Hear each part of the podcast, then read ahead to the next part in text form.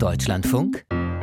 Deutschland heute in Berlin haben die Koalitionsverhandlungen zwischen CDU und SPD begonnen und da gibt es ja schon auch ein paar Hürden zu nehmen.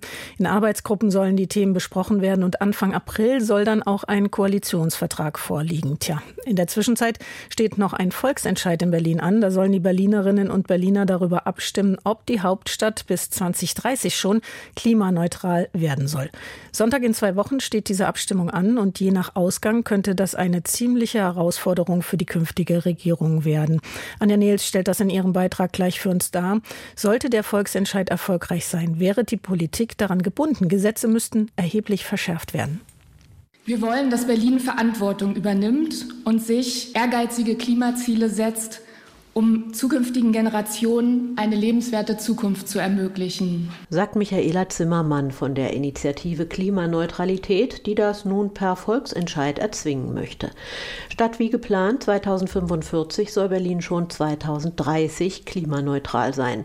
Mit großen Plakaten wird derzeit für ein Ja bei der Abstimmung am 26. März geworben. Früher ist alles besser, steht deshalb in quietschroter Kinderbuchschrift auf grünem Grund. Nicht alle Berliner Berlinerinnen und Berliner hier im Berliner Südwesten sehen das genauso. Bis 2030 wollen sie das erreichen und daran glaube ich nicht. Natürlich sind wir für Klimaschutz, aber wir wollen auch Auto fahren. Weiterhin. Ich werde mit Nein stimmen. Obwohl wir nicht gegen Klimaschutz sind. Da stimme ich mit ab. Ja, dafür natürlich. Weil ich glaube, dass es ein Zeichen geben muss, damit es schneller geht. Ob es dann schneller geht, die Politik das umsetzt, steht noch auf dem anderen Blatt. Ob die so oder so abstimmen, hat null Bedeutung. Ganz im Gegenteil, ich befürchte, dass wenn man sich permanent Ziele steckt, die man sowieso nicht erreichen kann, dass man dann die, die man erreichen könnte, auch nicht erreicht. Ich bin dagegen weil ich der Meinung bin, dass es nicht einzuhalten ist. Ich stimme also mit dem Senat überein. In der Tat hatte sich Berlins rot-grün-roter Senat genau so positioniert. Auch wenn die grüne noch Umweltsenatorin Bettina Jarasch kurz vor der Wiederholungswahl in Berlin ankündigte, sie wolle persönlich doch mit Ja stimmen.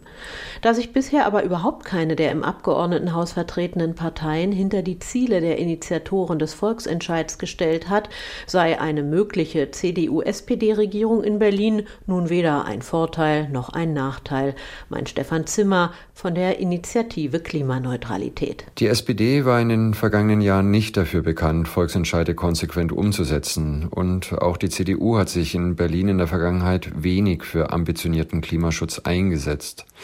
Aber wir gehen hier erstmal optimistisch an die Sache ran. Für den Volksentscheid haben die Klimaaktivisten zahlreiche Gesetzesänderungen erarbeitet.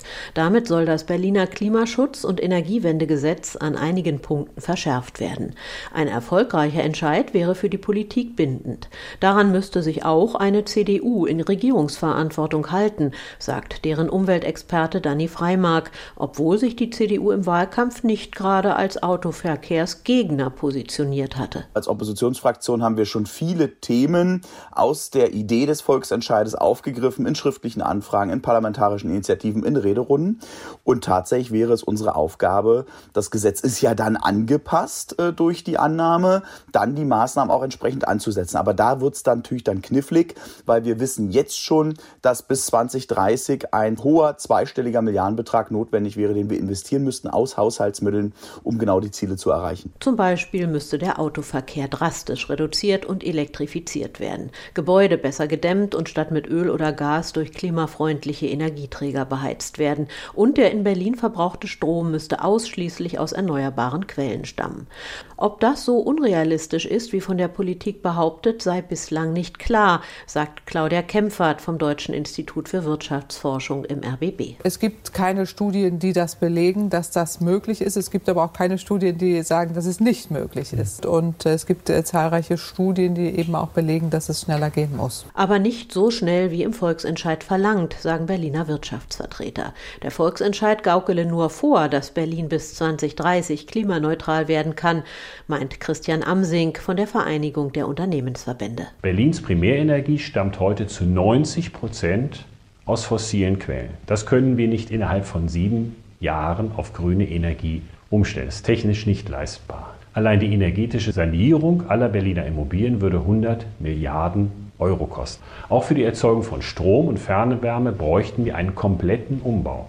Hinzu kommt die Umstellung des Verkehrs auf Elektromobilität, da sind wir noch unter 10 Prozent im Augenblick, und die Dekarbonisierung der Industrie. Mit rund 613.000 Ja-Stimmen, das entspricht 25 Prozent der Wahlberechtigten, würden die Berliner dem Senat den verbindlichen Auftrag erteilen, in sieben Jahren so viel CO2 zu reduzieren, dass Berlin als klimaneutral gelten könnte.